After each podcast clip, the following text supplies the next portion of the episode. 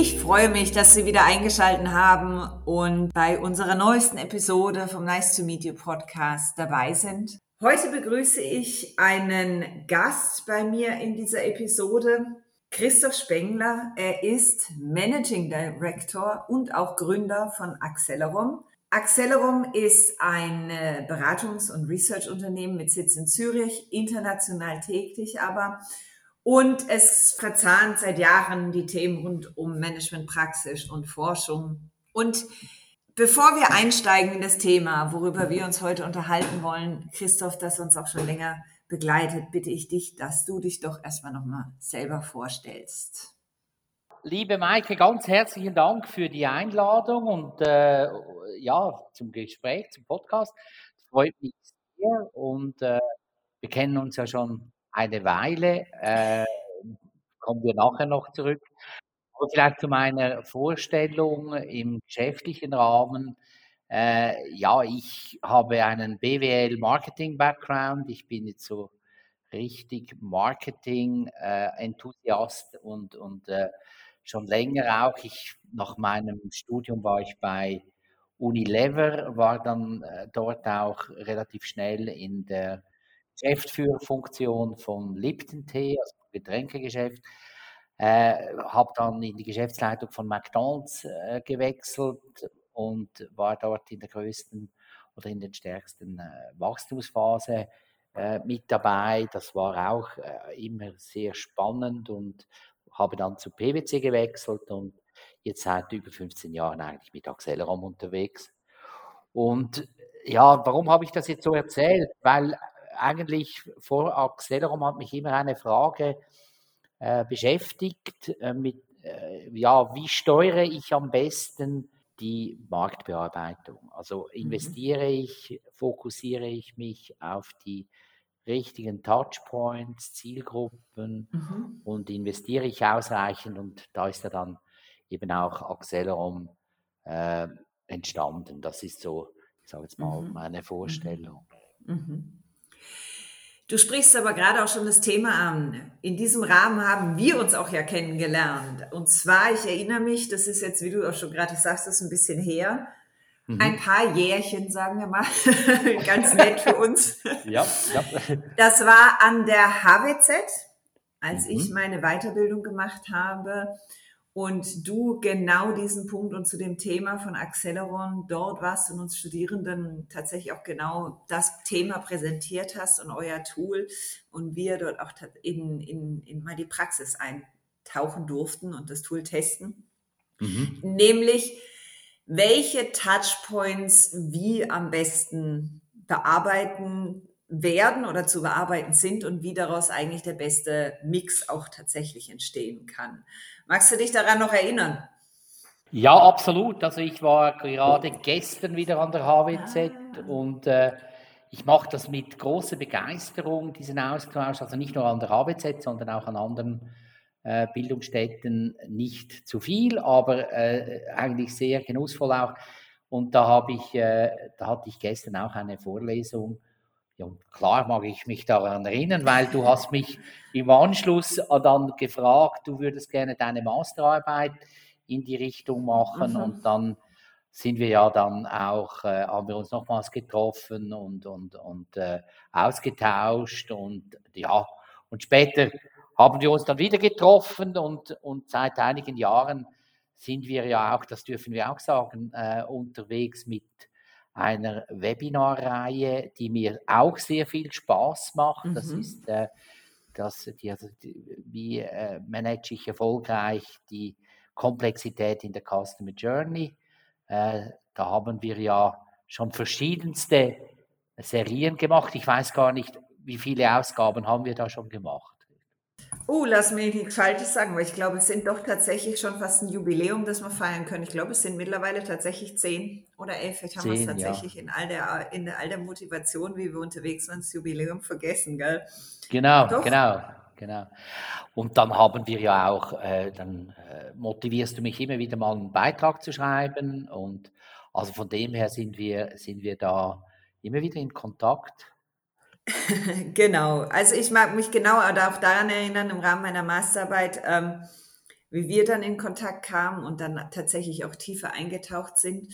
Und so hat sich das auch bei mir jetzt durchgezogen. Ich zapfe immer euer Wissen und eure Erfahrung und deine Expertise natürlich sehr gerne jetzt auch im Rahmen vom CMM an. Und so ist tatsächlich, ich glaube, mit Beginn von der Pandemie, Corona, ne, sind wir, ja. hatten wir uns dann auch unterhalten und hat sich natürlich auch uns die Frage gestellt damals, war recht am Anfang, ne, noch, wo, wo dann auch für uns die Frage natürlich war, wie kommunizieren wir weiter, was gibt es für Möglichkeiten und wie, wie interagieren wir mit den Kunden und mit den Interessierten. Und so haben wir damals diese Webinarreihe eigentlich lanciert, genau. die bis heute wirklich auch ähm, zahlreich immer noch gebucht wird und Teilnehmer dabei sind. Und vielleicht wollen wir ja auch mal den Zuhörerinnen und Zuhörern noch ein bisschen zu der Reihe erzählen, warum wir dieses Thema Komplexität in der Customer Journey für uns erfolgreich mittlerweile seit gut zwei Jahren durchführen dürfen. Warum ist es deiner Meinung nach so ein heißes Thema und tatsächlich auch nach dieser Zeit noch so aktuell? Ja, also wir fragen ja immer wieder die Herausforderungen auch bei, ich sage jetzt mal Professionals, also im Marketing, Vertrieb oder in der Kommunikation, Service und äh, das Thema Komplexität, das ist wirklich ganz, ganz zu oberst äh, auf der Liste und das treibt auch äh, die, ich sage jetzt mal, die Professionals um. Was wir auch sehen, oder, ist natürlich, also wir reden, wenn wir von Komplexität reden, reden wir rasch von, äh, von etwa 200 Touchpoints, die ein, bereits ein mittelständisches Unternehmen managt. Das ist eine immense Zahl.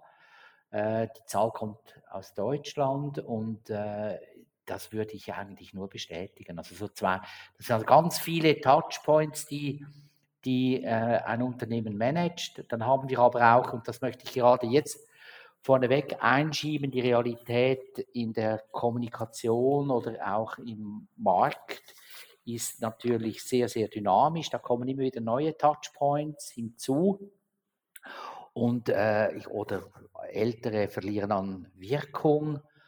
Und da ist über die Digitalisierung, auch über Covid, ist natürlich ein Riesenschub jetzt, äh, hat da stattgefunden. Und spannend ist eigentlich, das ist auch eine Zahl, die äh, nehme ich immer wieder zur Hand, das ist, die kommt auch aus Deutschland, 70 Prozent Streuverlust. Also wir haben in diesem äh, Umfeld im Markt, wo wir ganz viel machen, oder, haben wir eine, eine, einen sehr großen Streuverlust. Also ganz viel wird gemacht, aber es wird nicht wahrgenommen.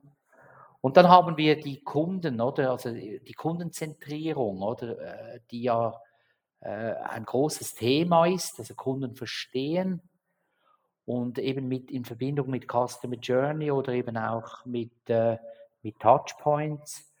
Und da haben wir auch zwei, drei ganz spannende Erkenntnisse.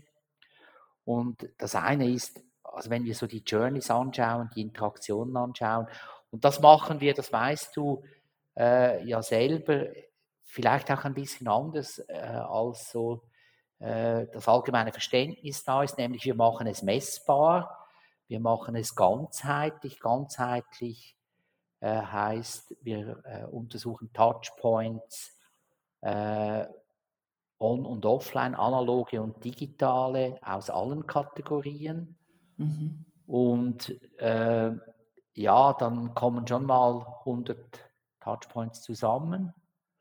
Und diese Touchpoints, die untersuchen wir ja auch kundenindividuell. Also äh, wenn jetzt, ich sage jetzt mal, äh, äh, wenn es um Reisen geht, dann sehen, sehen diese Touchpoints natürlich anders aus, als wenn es um Shopping geht oder auch im B2B sieht das dann wieder ein bisschen anders aus.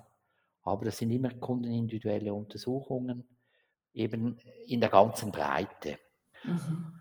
Das ist so, ich sage jetzt mal auch unsere Spezialität, äh, mit der wir, ich sage jetzt mal, Kunden in der, vor allem fokussiert in der Dachregion unterstützen und aber international eben in unterschiedlichsten Ländern rund um die Welt.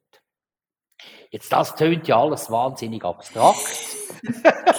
vielleicht, noch, vielleicht noch eine, zwei, drei äh, ja, Fragestellungen, die so äh, bei uns äh, vielleicht äh, ja, äh, dann auf dem Tisch liegen. Also das eine ist zum Beispiel, wie verkaufen wir äh, Luftreiniger in, in China oder respektive in Peking, Shanghai, mhm. Hongkong. Mhm. Das ist eine ganz konkrete Fragestellung auf, für eine spezifische Zielgruppe. Da geht es dann um die Kommunikations- und Vertriebsstrategie oder dann auch äh, ganz normal, äh, wie verkaufen wir in Deutschland äh, zum Beispiel Reisen, äh, Badeferien, äh, nicht nur in Malle oder, oder auf Malle, sondern vielleicht an einem anderen Ort. Also das ist dann auch über welche Touchpoints und so weiter und so fort. Also das ist dann sehr konkret. Du sprichst jetzt gerade schon sehr, sehr viele Punkte an. Ich mhm. würde die gerne so mal ein bisschen, bisschen auseinandernehmen und dann auch ähm, einzeln reintauchen, ein bisschen tiefer. Du sprichst natürlich den Kundenfokus an und zugleich natürlich diese ganzen, ja, bedingt durch Corona oder die Digitalisierung, den Wandel der Touchpoints, wie ein, ein Kunde mit einem Unternehmen in Verbindung bleibt. Was rätst du oder was sind deine Erfahrungen? Wie kann ein Unternehmen denn tatsächlich deiner Meinung nach noch am besten seine Kunden verstehen oder greifen können? Ist es die klassische Marktforschung? Sind es die Personas? Was sind deine Erfahrungen, wie man überhaupt den Kundenfokus richtig startet, sage ich mal, und auch gezielt auf seine Kunden, bevor man dann genau in die Segmente oder noch tiefer hinein, in die Länder, in geografisch, was auch immer dann alles natürlich jetzt wie bei deinen konkreten Fragen kam? Ja, also es gibt natürlich heute in diesem Werkzeugkasten oder der Marktbearbeitung, ich sage das jetzt äh, ganz bewusst äh, ein bisschen breiter gefasst, gibt es natürlich von mir aus gesehen schon verschiedenste äh, Elemente, die geklärt werden müssen und um, um da wirklich, äh, ich sage jetzt mal, professionell den Markt bearbeiten zu können. Und da schließt sich die Digitalisierung äh, auch mit ein. Also es geht da jetzt nicht nur um Werbung, sondern es geht auch um Kundenprozesse äh, in der Nutzungsphase oder die Loyalisierung. Und ich, was ich sehe, ist, dass, also wir unterteilen das auch in verschiedene Module. Äh, Zielgruppen, äh, Persona, Marktsegmentierung als Thema erachte ich als essentiell. Äh, die Kunden kennen, aber vor allem auch die Nicht-Kunden besser verstehen. Mhm. Und das äh, sind Themenfelder, die sind brandaktuell. Also das mhm. ist äh, ganz, ganz äh, zentral, um, ich sage jetzt mal, eben ein solides Fundament in der Marktbearbeitung zu haben. Und was ich da einfach sehe, ist die Herausforderung von der Validierung. Also wir unterstützen Kunden äh, diese, ich sage jetzt mal, Zielgruppen zu definieren, zu beschreiben äh, und dann auch eben äh, wirklich zu operationalisieren. Also die Herausforderung dort sehe ich eher auch im Bereich der Operationalisierung. Also es hilft mir eigentlich wenig, wenn ich äh, ein Zielgruppenbild habe, das auch sehr sophistiziert ist, aber ich kann es zum Beispiel nicht in die in CRM transferieren oder ich kann es nicht operationalisieren. Also ich kann dann auch keine äh, ja, Newsletter aussteuern. Also das sind so gewisse Herausforderungen, die, die, die ganz zentral sind. Und was ich auch sehe, ist natürlich, das ist ja auch ein bisschen unser Kerngeschäft, die Touchpoints. Äh, die Touchpoints, da haben wir einfach, ich sage jetzt mal auch in den letzten 15 Jahren verschiedene Entwicklungsstufen gemacht. Also äh, das ist eigentlich, geht viel stärker in Richtung Customer Journey, es geht viel stärker heute auch in Richtung von Mix Modeling, Advanced Analytics, mhm. äh, mhm. also konkrete Umsetzungslösungen zu berechnen. Äh, mhm. Also es ist nicht nur, äh, ich sage jetzt mal, Touchpoints äh, zu identifizieren, sondern diese dann eben auch kombiniert und optimiert mhm. äh, zu berechnen. Und, und das denke ich, ist ganz, ganz zentral, eben auch zu verknüpfen mit den Zielgruppen. Also mhm. äh, das wäre dann eigentlich äh, der nächste Punkt. Also ich muss das heute mit den Zielgruppen verknüpfen. Ich muss die Touchpoint-Kombination haben für gewisse Prozesse, zum Beispiel Lead-Generierung oder Loyalisierung. Und ich sollte aber auch entsprechend die Inhalte dazu äh, identifizieren, oder damit ich das dann wirklich optimal machen kann. Das sind so, ja, wenn ich jetzt so drei, vier Themen, das letzte wäre sicherlich dann auch noch das Thema Budgetallokation oder Spending Effectiveness. Das rundet dann so den, den Bogen ab oder füllt ja die Werkzeugkiste. Wenn ich dir zuhöre, dann habe ich eigentlich schon mal das Gefühl, oh je, per se wächst ja die Komplexität. Ja. Ist deine Erfahrung auch in die Richtung gehend, dass eigentlich ähm, das schon den lähmenden Faktor vielleicht per se ist oder hat auf die, die Abteilung und äh, Silo-Handeln verstärkt? Oder kippt es in die andere Richtung, dass man merkt, nein, Moment, gerade jetzt müssen wir miteinander arbeiten, miteinander sprechen, austauschen, um das, was du vorhin gesagt hast, tatsächlich diese ganzheitliche Betrachtung mhm. auf den Kunden, auf die Prozesse intern wie nach extern hin zu haben und das in einem perfekten Mix dann auch umsetzen zu können. Ja, es sind also die Herausforderung oder ist natürlich schon gestiegen, weil äh, wir müssen äh, viel stärker zusammenarbeiten. Oder? Also ich sehe den Trend eigentlich in der Zusammenarbeit, damit überhaupt eine Umsetzung realisiert werden kann. Äh, Zusammenarbeit war früher auch immer ein Thema. Es ist auch nicht etwas ganz, ganz Neues, aber ich glaube nicht, dass die äh, Silos die Lösung sind. Also wir müssen in einer kundenzentrierten Marktbearbeitung müssen wir die Silos aufweichen. Also das ist sicherlich ein Thema, damit wir eben solche Strategien mhm. auch auf den Boden äh, kriegen, respektive gut umgesetzt äh, realisieren mhm. können. Mhm. Da sehe ich sicherlich eine große Herausforderung. Also mit Daten allein ist das noch lange nicht gemacht. Äh, und äh, die Daten fehlen aber, also die übergeordneten Daten, also diese, wir sehr, sagen dem auch, wir sind im strategischen Customer Journey Management zu Hause. Also es ist eine übergeordnete äh, Ebene und nicht jetzt operativ im Sinne von äh, im Ökosystem, wo wir an jedem Touchpoint vielleicht einen NPS erfragen. Also es braucht diese, diese, diese übergeordnete Ebene, um eben auch den Blick über, das, über den Tellerrand, über das Ökosystem hinaus zu gewährleisten. Da gibt es ja ganz viele Touchpoints, die in einer ganzheitlichen Betrachtung äh, vom Unternehmen aktuell vielleicht gar nicht gemanagt werden. Mhm. Und was man auch äh, nicht außer Acht lassen sollte, meines Erachtens, ist der Blick auf die Nichtkunden und die Mitbewerber. Und wenn ich da eben wirklich sehr, sehr fokussiert im Ökosystem das auch perfektioniere, blende ich diese Dimensionen immer wieder aus. Also ich habe keinen Blick auf mhm. Nichtkunden, ich habe auch keinen Blick auf Touchpoints, die ich nicht bewirtschafte. Und das deckt eigentlich diese, äh, letztlich diese strategische Ebene ab. Mhm. Das, mhm. Äh, das denke ich ist ganz, ganz zentral. Ja. Das Ziel, weil du es angesprochen hast vorhin, oder? Also äh, ich bin der Meinung, ein gutes Touchpoint-Management hat die, äh, äh, erfüllt die Anforderungen der Simplifizierung, also der intelligenten Simplifizierung. Also wir sind heute auch, ich sage jetzt mal aufgrund der Ressourcen gezwungen, dass wir immer wieder loslassen müssen, also gewisse Dinge vielleicht nicht mehr machen. Äh, nicht nur Ressourcenüberlegungen, auch Nachhaltigkeitsüberlegungen, brandaktuell sieht man ja in Deutschland äh, zum Beispiel auch, dass der Einzelhandel äh, versucht, von den äh, Handzetteln wegzukommen oder vom Papier, Papier zu reduzieren.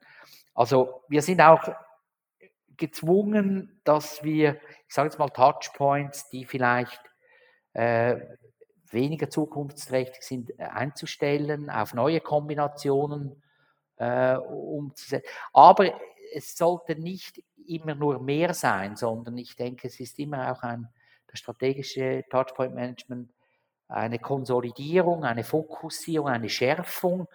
Und da haben wir äh, auch, auch ein riesen Performance-Potenzial, das wir erschließen können.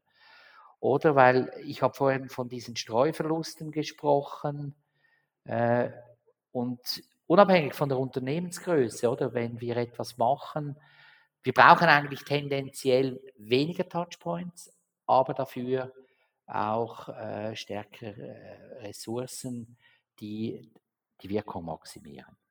Kannst du uns mal durch einen Prozess führen? Ich sage, das wünscht sich wahrscheinlich jeder, aber wie kommt man an diesen Punkt tatsächlich auch zu, für sich herauszufinden als Unternehmen? Bleiben wir jetzt zum Beispiel beim Retail. Welche Touchpoints sind plötzlich vielleicht nicht mehr relevant und wie kann ich meine Ressourcen optimieren und inwieweit, du sagst, das Thema der Messung relevant, kann mir auch da die Technologie mich unterstützen heute? Ich muss die Marke aufbauen, oder? Ich muss Leads generieren, äh, das kennen wir alle, oder? Ich muss Abverkauf fördern. Also das sind so die Ziele, die ich definiere und dann äh, gehe ich eigentlich hin und äh, definiere mit dem Auftraggeber äh, das Touchpoint-Universum, die Zielgruppen, also alle diese Elemente, dann äh, machen wir Jetzt mit unserem wissenschaftlich validierten äh, Konzept machen wir eine Befragung. Also wir fragen äh, in diesem Fall, in, in, natürlich äh, gibt es da noch Zwischenstufen dann mit äh, Anpassung kultureller Art und so weiter. Aber in China, weil du es jetzt erwähnt hast, dann würden wir fragen, ja, wie, wie kaufen äh, diese äh, Menschen Luftreiniger ein und was sind, mit wem interagieren sie.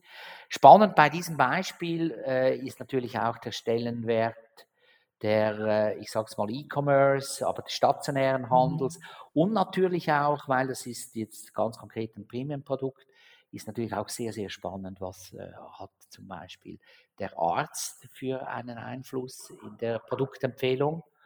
Mhm. Und das sind dann alles so Elemente, die wir zusammennehmen und äh, äh, dann erfragen wir dies bei Personen, die tatsächlich äh, einen, äh, ich sage jetzt mal, einen Kauf getätigt haben, also einen, einen so einen Luftreiniger gekauft haben oder sich eben damit auseinandergesetzt haben. Wir erfragen auch die Motive und, und so weiter und so fort. Dann haben wir diese Daten. Und auf der Grundlage dieser Daten äh, äh, beurteilen wir dann äh, quasi äh, für die Prozesse, wie bauen wir äh, zum Beispiel die Kommunikationsstrategie auf, die Vertriebsstrategie, äh, auch die Loyalisierung und machen dort Mix-Modelings. Also eben, wir, wir befragen dann tatsächliche Käufer wie Sie vorgegangen sind, mit welchen äh, Touchpoints Sie interagiert haben in Ihrem äh, Kaufprozess und äh, können dann diese Touchpoints äh, bewerten, äh, nehmen diese Daten dann bei uns auch auf die Plattform und berechnen mit Optimierungsalgorithmen dann Mixes, also wir machen Mix-Modeling für zum Beispiel Media, aber auch äh, für Retention bis hin zu Vertriebsstrategien. Mhm. Und können dann auch, wenn, also das ist halt eine, eine Go-to-Market-Strategie, aber wenn, wenn wir dann eher, ich sage mal, optimieren, auch die Deltas identifizieren, also wo haben wir Pain Points, wo haben wir Pleasure Points, mhm. äh, also wo haben wir Handlungsfelder äh, letztendlich überführen wir dann die Erkenntnisse aus der Analyse in einen Aktionsplan mhm. und dann optimieren wir oder innovieren wir oder äh, äh mhm. ja, mhm. entwickeln wir gewisse Sachen, ja. äh, um dann ja. eben auch die äh, Strategie umzusetzen. Ja. Da sind wir wieder bei der Strategie. Du sagst, es ist tatsächlich wichtig, die, das auf die Strategieebene heraufzuheben. Ähm, wo ich auch gerne den, naja, vielleicht Buzzword, aber natürlich auch Customer Experience und Customer Experience Management dann mit einbringen möchte, das ja mittlerweile auch ein Thema ist, das im Management angekommen ist und auch vom Management bewusst äh, vorangetrieben wird. Inwieweit ist das ein, ein Benefit für, für tatsächlich diese Sicht auf den Kunden und die Zusammenarbeit deiner Meinung nach? Also Customer Experience Management ist, ist ja auch keine ganz äh, neue Geschichte, oder? Also Kundenzentrierung auch nicht. Also man, ich, ich finde das immer Äh, ich finde das immer äh, ganz wichtig, auch vielleicht festzuhalten. Es ist einfach eine neue Realität, in der wir uns bewegen. Ich glaube, im Moment ist es eher auch eine Frage der Klärung. Also was verstehen wir jetzt unter Customer Experience Management mhm. äh, im heutigen Kontext? Also wir wollen letztlich wollen wir ja Mehrwert schaffen. Wir wollen äh, auch jede Firma will verkaufen. Äh, ich glaube, was wir sehen oder in dieser äh, Kundenzentrierung ist, und das kann ich eigentlich auch wieder empirisch belegen, das ist die Realität, dass wir zwischen der Innensicht und der Außensicht eine große Diskrepanz haben.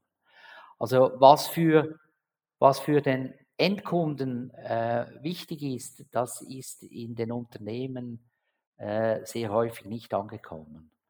Und äh, da haben wir etwa, also wir, ich muss da vielleicht ein Beispiel machen. Also die Daten, die, wenn wir die Analyse nehmen, oder, die ich jetzt vorhin erwähnt habe, also die Touchpoint Customer Journey Analyse, da fragen wir ja unsere Auftraggeber äh, jeweils vor der Präsentation, sagt uns doch bitte, was denkt ihr, was sind so die zehn wichtigsten äh, Touchpoints für eure Endkunden? Und da haben wir immer so von den Top 10 sechs von zehn richtig getippt, heißt 60 Prozent richtig, 10 Prozent falsch und die, die, äh, die Reihenfolge stimmt nie. Und das ist so die Erfahrung, das, das, äh, ist, äh, das zeigt auch ein bisschen, oder, wie weit sind wir, wenn wir jetzt sagen, Kundenzentrierung auch vom Kunden weg. Und da gibt es ja jetzt zwei Themen, oder? Es gibt, ich sage jetzt mal, die Erkenntnis, die Daten, die helfen eben diese Erkenntnis im Unternehmen dann zu etablieren, äh, zu objektivieren. Und dann haben wir auf der anderen Seite haben wir die Umsetzung. Oder? Jetzt das ist eine Riesenchance, oder? Wenn wir äh, uns über alle, ich sage jetzt mal Bereiche Markt, in der Marktbearbeitung äh, einigen, was ist jetzt unser Fokus, auf welche Touchpoints konzentrieren wir uns, welche vielleicht weniger, wo müssen wir vor allem besser werden, äh, wo sind wir aber auch schon gut? Es ist ja nicht so, dass äh, immer alles äh, optimiert werden muss. Es gibt viele Themen, die sind, da machen Unternehmen einen, einen super Job, oder? Also das ist nicht, äh, man muss auch ein bisschen aufpassen, dass man sich da nicht immer selbst zu kritisch betrachtet. Aber äh, letztlich geht es ja darum, dass wir äh, uns einschwören als Organisation für die Umsetzung, dass man eben äh, wirklich fokussiert vorgeht und dann generieren wir äh, automatisch äh, viel, viel bessere, eine viel bessere Customer Experience. Das Thema bei der Customer Experience ist für mich, und darum habe ich vorhin gesagt, auch ein bisschen Klärung. Reden wir bei Customer Experience wirklich von Customer oder reden wir von Usern? Sehr häufig reden wir, ich würde behaupten, von Usern, also wir reden in Verbindung mit IT-Prozessen vor allem. Äh, wir reden von, von äh, äh, Technologie, von Prozessen, von Kundenprozessen. Das ist ein Teil davon, oder? Aber die Customer mhm. Experience mhm. ist für mich eigentlich in einer ganzheitlichen Betrachtung äh, das Kundenerlebnis, äh, das eben jemand hat mit einer Marke oder mit einer Dienstleistung. Mhm. Mhm. Finde ich spannend, dass du das ansprichst. Ich durfte auch gerade ähm, mit einer Person ein Interview führen, mhm. die tatsächlich auch genau diese Themen angesprochen hat und äh, die gesagt haben, für sich im Unternehmen tatsächlich global. Wir mussten erstmal überhaupt definieren, ja. für alle, was wir darunter verstehen, unter Customer Experience, User Experience und daraus dann für uns einen sogenannten, wie Sie es dann nennen, Customer Experience Approach entwickeln. Und das war tatsächlich erstmal der erste Schritt, dass das im kompletten Unternehmen in die Breite und bis ins letzte Detail für jeden verständlich auch ähm, transportiert wird, dass dann am Ende tatsächlich alle vom Gleichen reden. Ja. Das ist ein ganz zentraler Punkt, den du da jetzt äh, erwähnst. Also wir, wenn wir mit Kunden arbeiten, dann äh, ist ganz viel, ist, äh, ich sage jetzt mal wirklich definieren, von was reden wir. Mhm. Äh, ein einheitliches Verständnis äh, entwickeln. Und mhm. zwar auch wieder über diese Silos, weil äh, ja, da haben wir unterschiedliche KPIs, wir haben unterschiedliche Ziele, Foki, das ist, hat sich eigentlich, ich glaube, da braucht es eine, also wir begleiten diese Prozesse auch. Mhm. Und da kommt eben dann auch die Messbarkeit hinein, oder? Weil die Messbarkeit, die hilft, diesen Prozess zu steuern. Wenn ich eine ganzheitliche strategische Perspektive habe, das erleichtert das enorm. Die fehlt ja, oder? Also dann, sonst ja. bin ich dann wieder in diesen äh, Silo-Diskussionen, was jetzt wichtig ist oder mhm. was weniger wichtig ist. Und wir müssen uns, und das sage ich immer, eigentlich auf den Kunden einlassen, oder? Wir müssen dann auch ein bisschen loslassen, oder? Und dann sagen, okay, äh, jetzt, was macht da der Kunde, oder? Und das wollen wir zuerst mal verstehen. Und das ist eben nicht der User, oder? Sondern das ist dann der Kunde und was macht er? Und, äh, und, äh, und von dem ausgehend dann eben Strategien entwickeln. Das Spannende ist, wenn ich diese Faktenbasis äh, habe, wenn ich diese äh, zur Verfügung stellen kann, die auch verstanden wird, setzt auch äh, Training voraus. Also wir trainieren unsere Auftraggeber auch, die Mitarbeiter.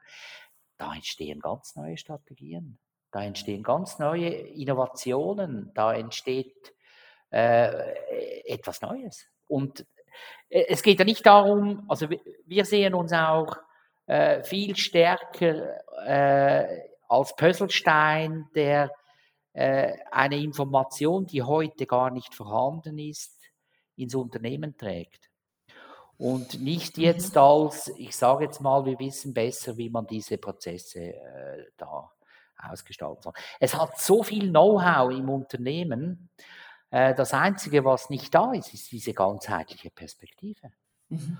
Und wenn ich diese ganzheitliche Perspektive eben über Messbarkeit, und da sind ja die Mitarbeiter sind ja da auch involviert, ohne dass das jetzt ein Riesenprojekt wäre, das muss man auch noch äh, betonen, weil das tönt dann immer so, wow, das ist ja eine Riesengeschichte, ist es aber nicht ist eigentlich äh, sehr schlank und ist auch vom mhm. Involvement her, mhm. äh, ist es jetzt nicht so, dass das äh, Tag und Nacht da, äh, das ist weit weg von, von so etwas.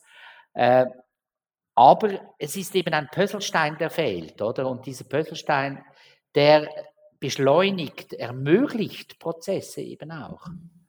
Und da kann ich schon, oder ich, ich bin da, da schon zwei, dreimal zitiert worden wegen meinen Aussagen zu äh, Post-it-Zettelchen da.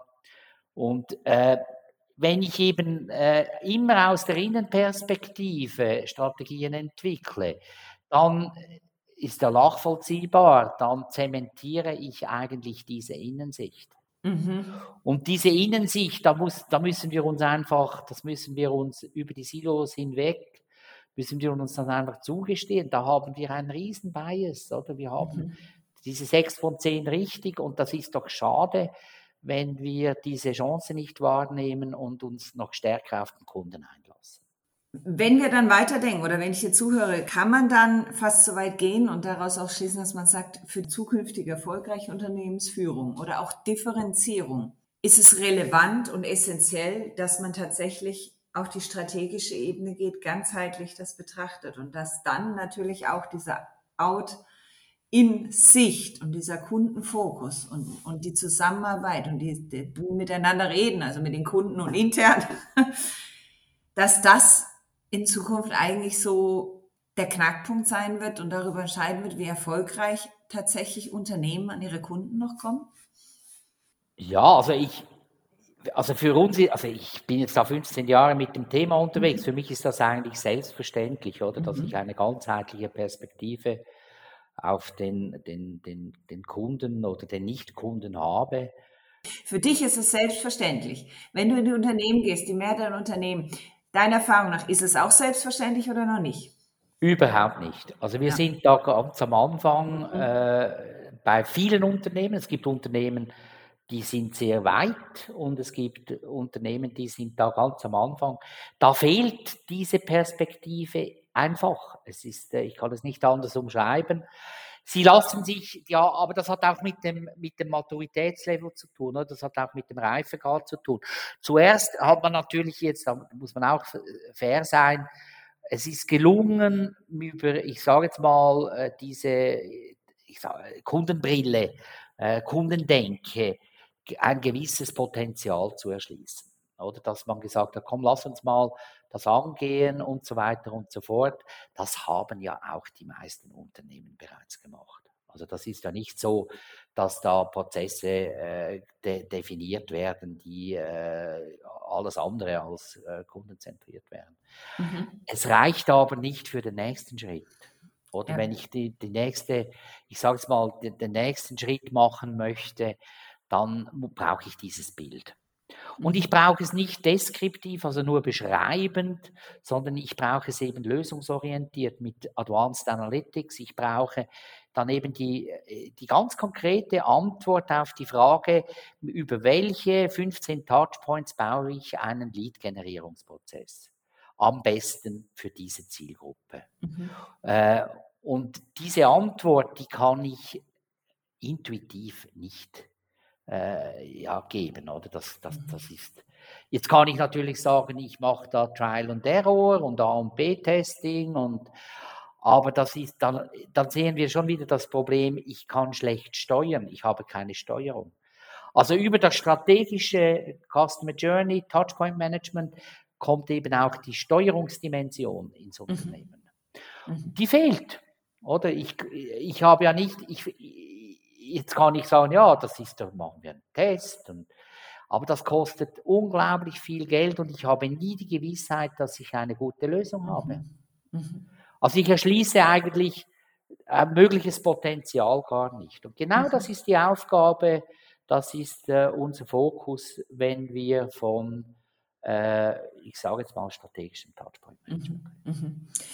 Ich würde jetzt gerne mal äh, die Perspektive auch bei uns drehen und dich fragen als Kunde, wenn du mit einem Unternehmen interagierst, achtest du dann speziell auf Dinge oder anders oder wie kann man dich noch begeistern dann? Also das ist eine ganz gute Frage. Natürlich bin ich ein bisschen, äh, ich sage jetzt mal, biased.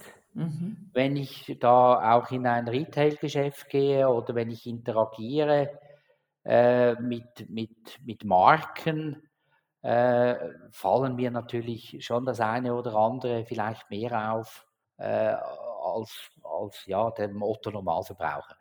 Aber äh, ich, ich, ich, ich erfreue mich ab den positiven Beispielen. Also ich habe, ich finde es gibt so ganz tolle, also es gibt zum Beispiel in der Schweiz gibt es einen Sportartikel-Retailer, äh, Händler, da fällt mir einfach auf, wie dass die Leute trainiert sind, dass die, dass die, auf, die auf die Kunden zugehen, wenn man ins Geschäft mhm. kommt, die ansprechen. Das sind so Dinge, die mir dann auffallen, oder wie die das mhm. machen und das begeistert mich. Mhm. Da mache ich auch Cherrypicking. Also wenn ich etwas mhm. Gutes sehe, ich konzentriere mich da eher äh, auf das Positive und, und mhm. das Negative ist natürlich auch, äh, sieht man, das ist meistens ist das eine Prozessorientierung oder das ist, wenn Unternehmen sich wirklich fast ausschließlich auf Prozesse äh, fokussieren, dann, dann gibt es vielleicht eben, geht das in die Richtung. Aber ich bin ja auch ein positiv denkender Mensch, also ich, ich würde das nicht aushalten, wenn ich jetzt da nur mit, äh, mit den Negativbeispielen unterwegs wäre. Nein. Das finde ich sehr schön, dass du mit all dem, was du siehst und hinter die Kulissen blicken kannst, so positiv bist. Vielleicht noch da in dem Rahmen den kurzen Hinweis an die Zuhörerinnen und Zuhörer, dass du natürlich für uns ja auch immer mal wieder deine Kolumne schreibst und da auch dann auch tatsächlich immer wieder in sehr unterhaltsamer und ehrlicher Art und Weise natürlich solche kleinen Geschichten schilderst und dort auf Prozesse oder Erfahrungen, äh, Experiences eingehst. Also wenn Sie mal die ein oder andere Erfahrung von Christoph Spingler nachlesen möchten, können Sie das bei uns auf der Seite tun. Okay. Das ist immer sehr, sehr, sehr, ja, sehr lustig und unterhaltsam und äh, das da mit dir einzutauchen. Also man merkt durchaus trotzdem natürlich deine, deine sehr optimistischen, positiv, positive Sichtweise. Das ist, das ist wunderbar, ja.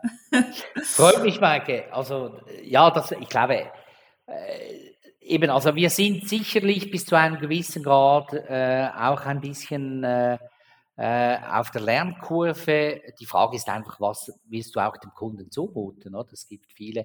Aber ich denke jetzt da zum Beispiel an die neue SBB-App. Das ist ja wirklich großartig, äh, wie die wieder einen Entwicklungsschritt gemacht hat. Äh, Finde das absolut Spitzenklasse. Und dann gibt es äh, natürlich ganz viele gute Beispiele und ich, wichtig ist, dass man sich da an diesen orientiert. Mhm.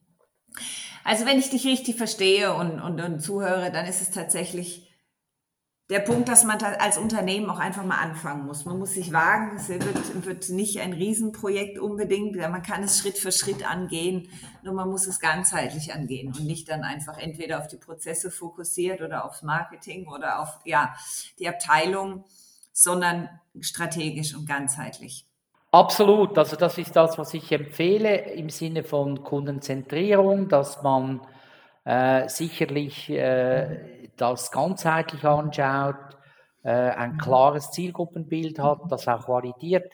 Und auch ganz, ganz wichtig, äh, wir gehen das sehr unterschiedlich an. Also es ist nicht, dass wir, äh, wir haben über die Jahre auch gelernt, es gibt Unternehmen da, wäre es sogar kontraproduktiv, in einem ersten Schritt nur äh, mit Analysen zu arbeiten. Da geht es vielleicht eher mal darum, äh, ich sage jetzt mal, das interne Wissen zu konsolidieren. Da haben wir verschiedene, verschiedene Möglichkeiten, die äh, eben am besten, zu, am besten passen, weil, und das finde ich eben auch ganz, ganz wichtig, oder das Thema, das macht ja Spaß. Und äh, da haben wir letzthin haben wir ein CMO gesagt, äh, wir haben das Projekt äh, mal die erste Ab Etappe abgeschlossen, sagte mir, also weißt du, das Projekt hat jetzt wirklich Spaß gemacht.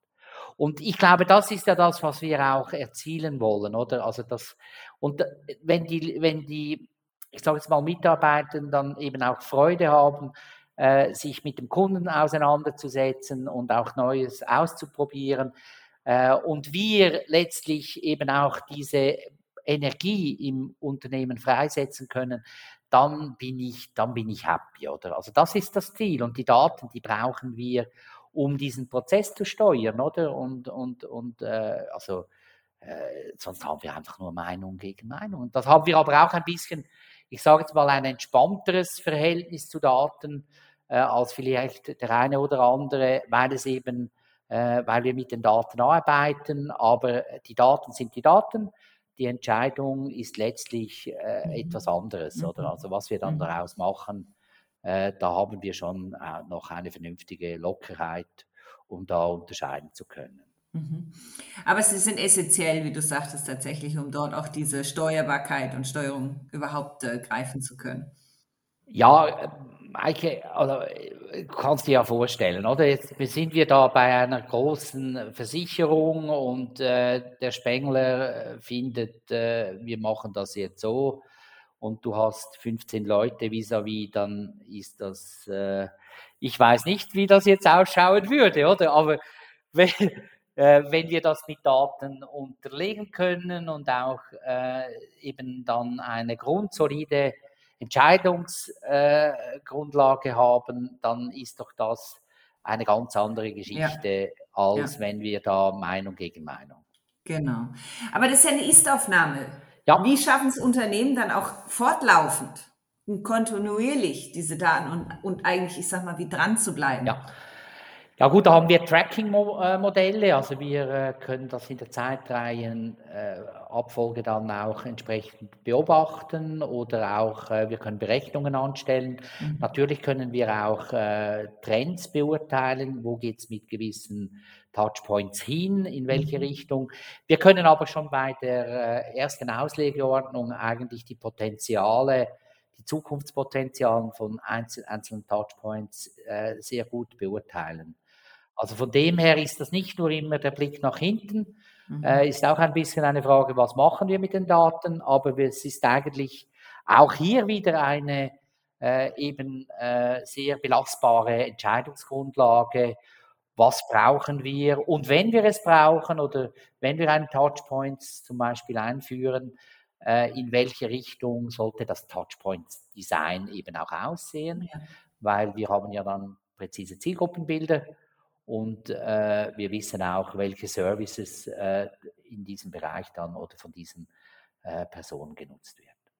Wir würden gerne mal deine, deinen Blick in die Zukunft und in die Trends ähm, anzapfen. Und meine Frage ist dahingehend, wie verändern sich die Touchpoints und die Kundeninteraktionen? Sind wir bald alle im Metaverse oder wie es dann auch heißen mag?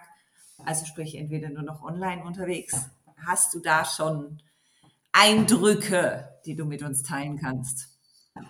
Ja, also eben, also wir reden von äh, Technologie, äh, Metaverse. Ich glaube, das ist ein ganz, äh, ganz spannendes Thema.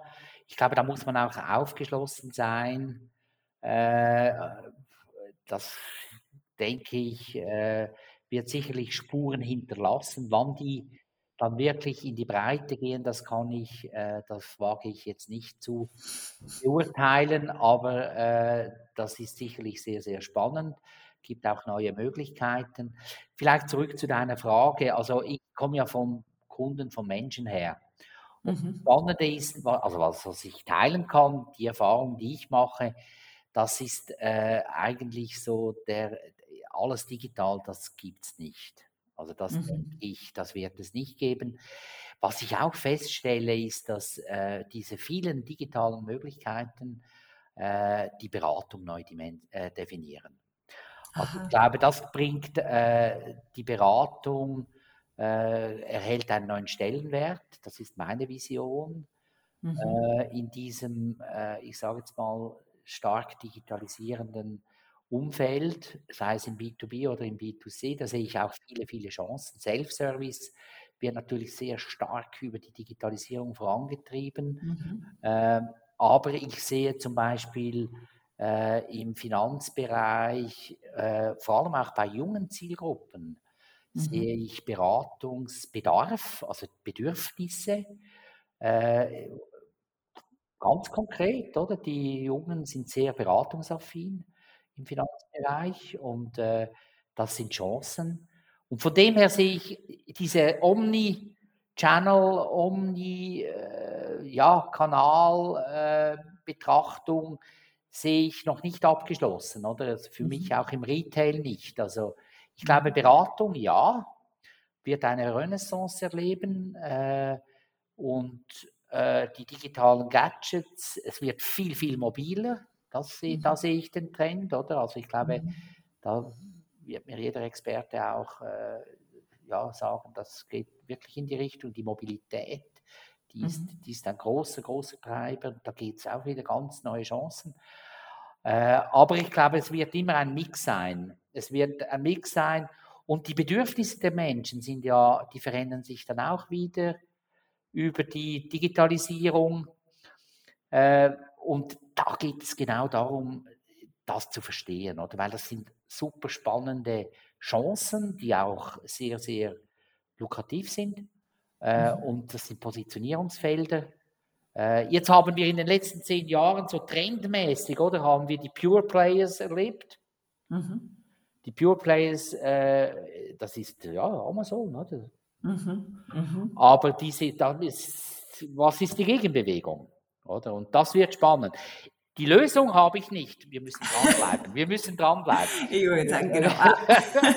Wir müssen die Kunden noch viel besser verstehen, ja. Ja, ja, das ist ein wichtiger Punkt, den du da ansprichst oder auch jetzt wieder ähm, holt aufgebracht hast. Wir müssen die Kunden besser verstehen, wir müssen zuhören, wir müssen nachfragen, auch tatsächlich.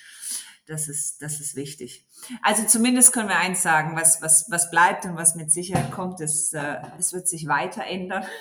Genau. Die Veränderung und der Wandel, den haben wir. Digitaler wird es, sind wir unterwegs, werden ja. wir auch, auch nach der Pandemie nicht mehr abgeben wollen. Ja. Merken wir wahrscheinlich auch ach, an uns selber. Ja. Also es macht ja vieles einfacher. Und auch in der Beratung finde ich spannend, dass du das ansprichst, dass das tatsächlich wieder einen, einen höheren Stellenwert bekommen wird und wahrscheinlich durch die digitalen Kanäle auch, auch die mehr Präsenz wieder gewonnen hat. Absolut. Und ich glaube, dann gibt es so Themen, die durch alle Dimensionen durchgehen, wie Nachhaltigkeit, also die Werte werden, verändern sich. Mhm. Äh, auch, ich sage jetzt mal, unsere Arbeitswelt verändert sich, mhm. oder? Mhm. Äh, ja, und da glaube ich, gibt es auch ganz, ganz tolle Möglichkeiten. Und mhm. das prägt natürlich auch wieder mhm. äh, viele Dimensionen unseres Alltags, sei es Bildung, mhm. sei es unsere Interaktionen mit ähm, Behörden, sei es Shopping, mhm.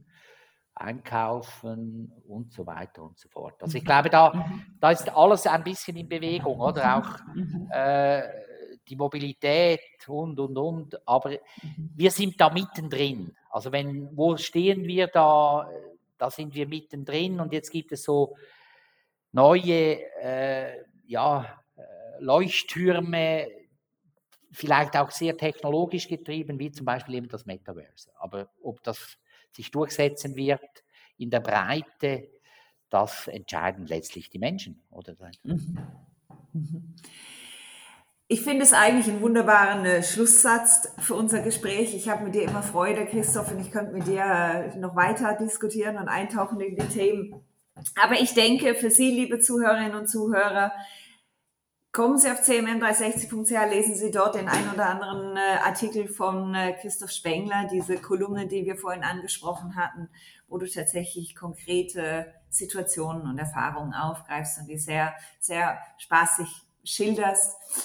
Und ähm, ansonsten gibt es natürlich unser Webinar, das wir auch ja immer wieder und weiterhin durchführen und da tatsächlich tiefer in das Thema eintauchen, wie man die Komplexität in der Customer Journey reduzieren und managen kann. Thema Stichwort Simplifizierung, das du gesagt hast. Mhm. Also da können Sie auch da sehr, sehr handfeste und praktische Tipps und Tricks mitnehmen, die man selber sehr gut im, im Alltag, am nächsten Tag, im beruflichen Alltag anwenden kann. Auf jeden Fall denke ich, was du gerade sagtest, Christoph. Also es wird noch einiges passieren und wir sind in einer sehr, sehr spannenden Zeit aktuell, in der sich sehr viel wandelt und durch die Digitalisierung natürlich angetrieben. Aber ähm, der Mensch bleibt im Zentrum, was du gerade gesagt hast. Und ähm, ich denke, wir werden weiter den ein oder anderen spannenden Austausch mit dir noch weiter verfolgen.